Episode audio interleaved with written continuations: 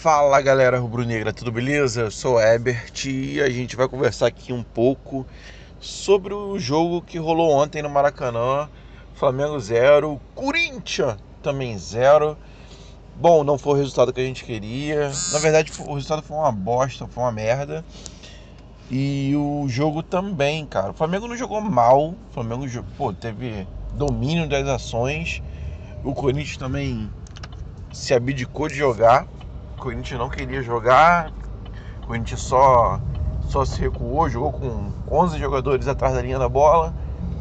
Mas o Flamengo também agrediu pouco, vamos dizer assim. O Flamengo tinha muita bola, criava hum, criava pouco, jogador, alguns jogadores pouco esperados, mas o, eu acho que o problema maior do, do time não, não foi o jogo de ontem. É um problema que está se repetindo muito. É um problema, um problema que passa pela, pela formação tática, por estratégia do time, por alguns jogadores que rendem pouquíssimo e principalmente os laterais ofensivamente são muito aquém do que a gente precisa, são muito ruins.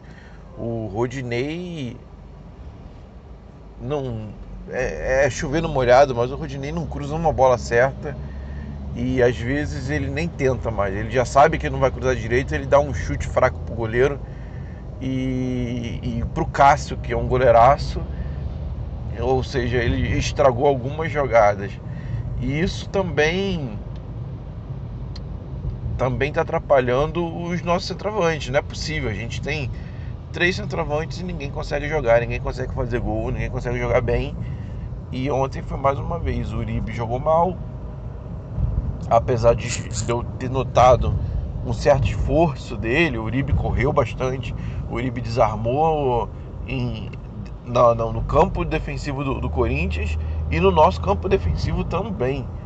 O Uribe tentou dar continuidade a, a algumas jogadas, ele se esforçou bastante, mas quando se trata de centroavante, a gente quer gol, a gente quer finalização, a gente quer no mínimo, no mínimo uma assistência e, e e ele não fez isso, ou seja, também ficou aquém. Mas eu, eu percebo que o que atrapalha muito o Uribe é difícil julgar qualquer centroavante que joga no Flamengo, porque eles, jogam, eles trabalham numa condição muito difícil, porque não tem um cruzamento bom vindo dos laterais.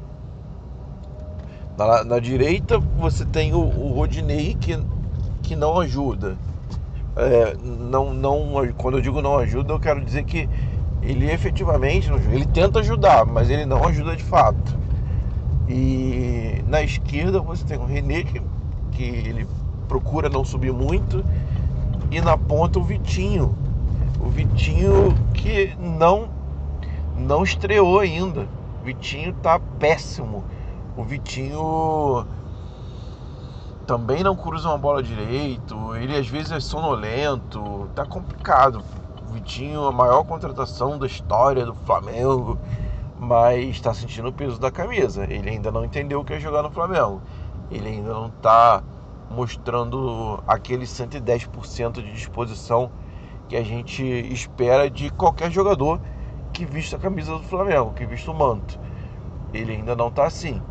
Sem contar que erra muito, perde muita bola, toma decisões que, que são erradas para jogada.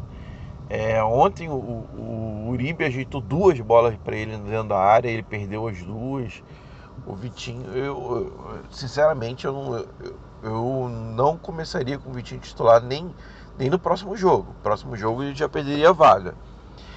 E, e o Barbieri, cara, o Barbieri Muitos criticam o Barbieri, mas o Barbieri, para mim, na minha opinião, é o melhor é o melhor assistente técnico do Brasil. O melhor disparado, não tem assistente técnico melhor do que o, o Barbieri. Nem o Lois, nem o, o Murici.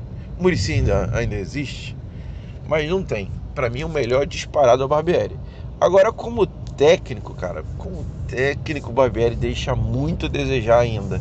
Não por.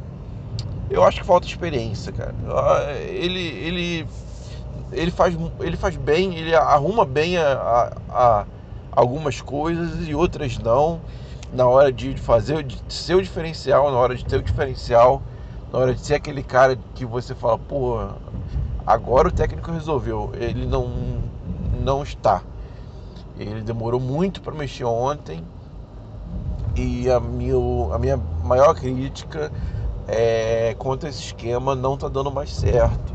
É, a gente está jogando com três atacantes, entre aspas, sendo que o centroavante sempre fica isolado, o ponta esquerda não produz e, e o ponta direita é quase um meia. É, tá, tá difícil. Eu tentaria outra coisa. Como eu disse, eu não, eu não, eu não começaria nem com o Vitinho no próximo jogo. Eu tiraria o Vitinho e botaria o Paquetá no lugar do Vitinho. E no lugar do Paquetá, cara, é, é complicado, mas eu aproveitaria a boa fase do Arão. O Arão voltou a jogar bem. Então aproveitaria e testaria isso contra o Vasco.